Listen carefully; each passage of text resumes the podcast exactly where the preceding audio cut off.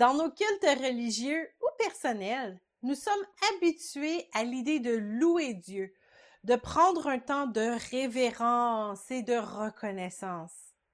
Mais l'idée de célébrer Dieu est un peu moins commune et peut-être même un peu mal comprise.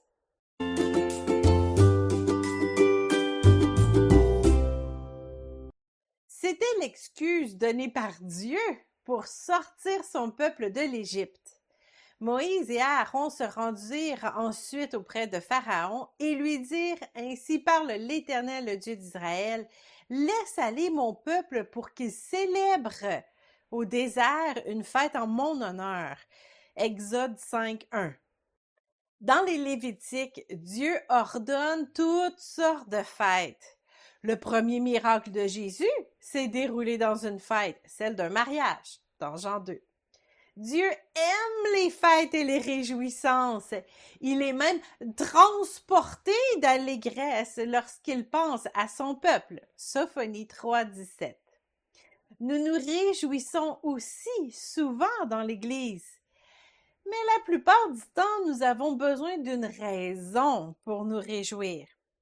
Nous organisons une fête d'action de grâce pour remercier Dieu d'avoir répondu à notre prière et c'est excellent, c'est une très bonne chose à faire. Nous devons toujours être reconnaissants de tout ce que nous recevons de la part de Dieu. Si nous prenons le temps de remercier Dieu pour tout ce qu'il nous a donné, nous n'aurons plus le temps de nous plaindre.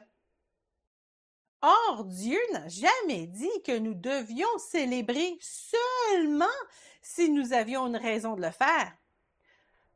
Je suis encore célibataire. J'ai des dettes et j'ai une perdre mon emploi. Je n'ai vraiment aucune raison de célébrer. Mais Dieu n'a jamais dit de célébrer uniquement lorsque nous sommes dans la victoire. Réjouissez-vous toujours dans le Seigneur. Je le répète, réjouissez-vous. Philippiens 4.4. Paul disait ça à une nouvelle Église qui était persécutée sans cesse. Était-il insensible à leur souffrance? Bien sûr que non. Mais il savait qu'il y a de la puissance dans la célébration. C'est bien de faire des jeûnes, et de s'humilier devant Dieu. Mais même Jésus n'a pas jeûné plus de quarante jours. Il y a un temps pour pleurer et un temps pour rire, un temps pour se lamenter et un temps pour danser. Ecclésiaste 3, 4. Oui, la vie est difficile et nous avons toutes sortes de défis et de catastrophes à affronter. Mais Dieu ne veut pas que son peuple marche avec un long visage défaitiste. Quel père voudrait ça pour ses enfants? Il faut réintroduire la célébration dans notre vie. Nous devrions attirer l'attention des gens non sauvés autour de nous parce que nous sommes heureux. Pourquoi es-tu aussi joyeux avec tout ce qui se passe dans ta vie et dans le monde?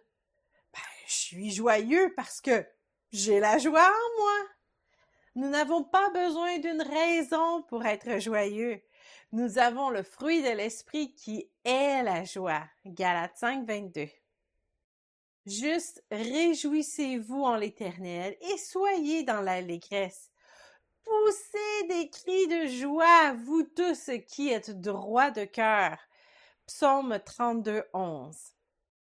Se réjouir en l'Éternel, qu'est-ce que ça veut dire? Une des chansons chrétiennes pour enfants dit que célébrer l'Éternel, c'est de dire Youpi! Yahoo! Bravo Dieu! Bravo pourquoi? Eh ben pour tout!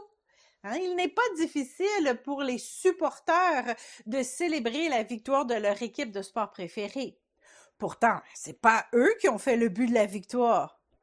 Et cette victoire ne leur donne rien financièrement, au contraire. Hein. Souvent, ils dépensent beaucoup d'argent pour assister au parti. Même si notre vie ne semble pas avancer, Nous devons nous réjouir à regarder nos frères et nos sœurs obtenir des victoires, au lieu de les envier ou de les critiquer.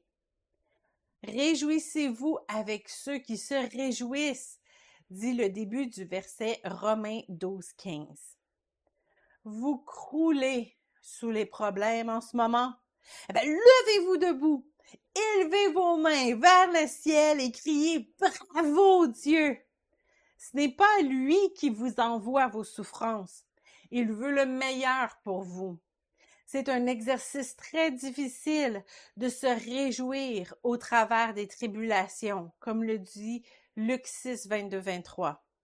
Au début, vous le ferez probablement sans y croire vraiment, mais continuez à danser et à célébrer votre Dieu. Votre célébration brisera les liens qui vous retiennent, comme ce fut le cas hein, pour Paul et Silas. C'est en marchant avec des trompettes et en poussant des cris sur le, que le mur de Jéricho est tombé. Pas besoin d'avoir une raison ou de l'alcool pour se réjouir. Je chanterai l'Éternel tant que je vivrai.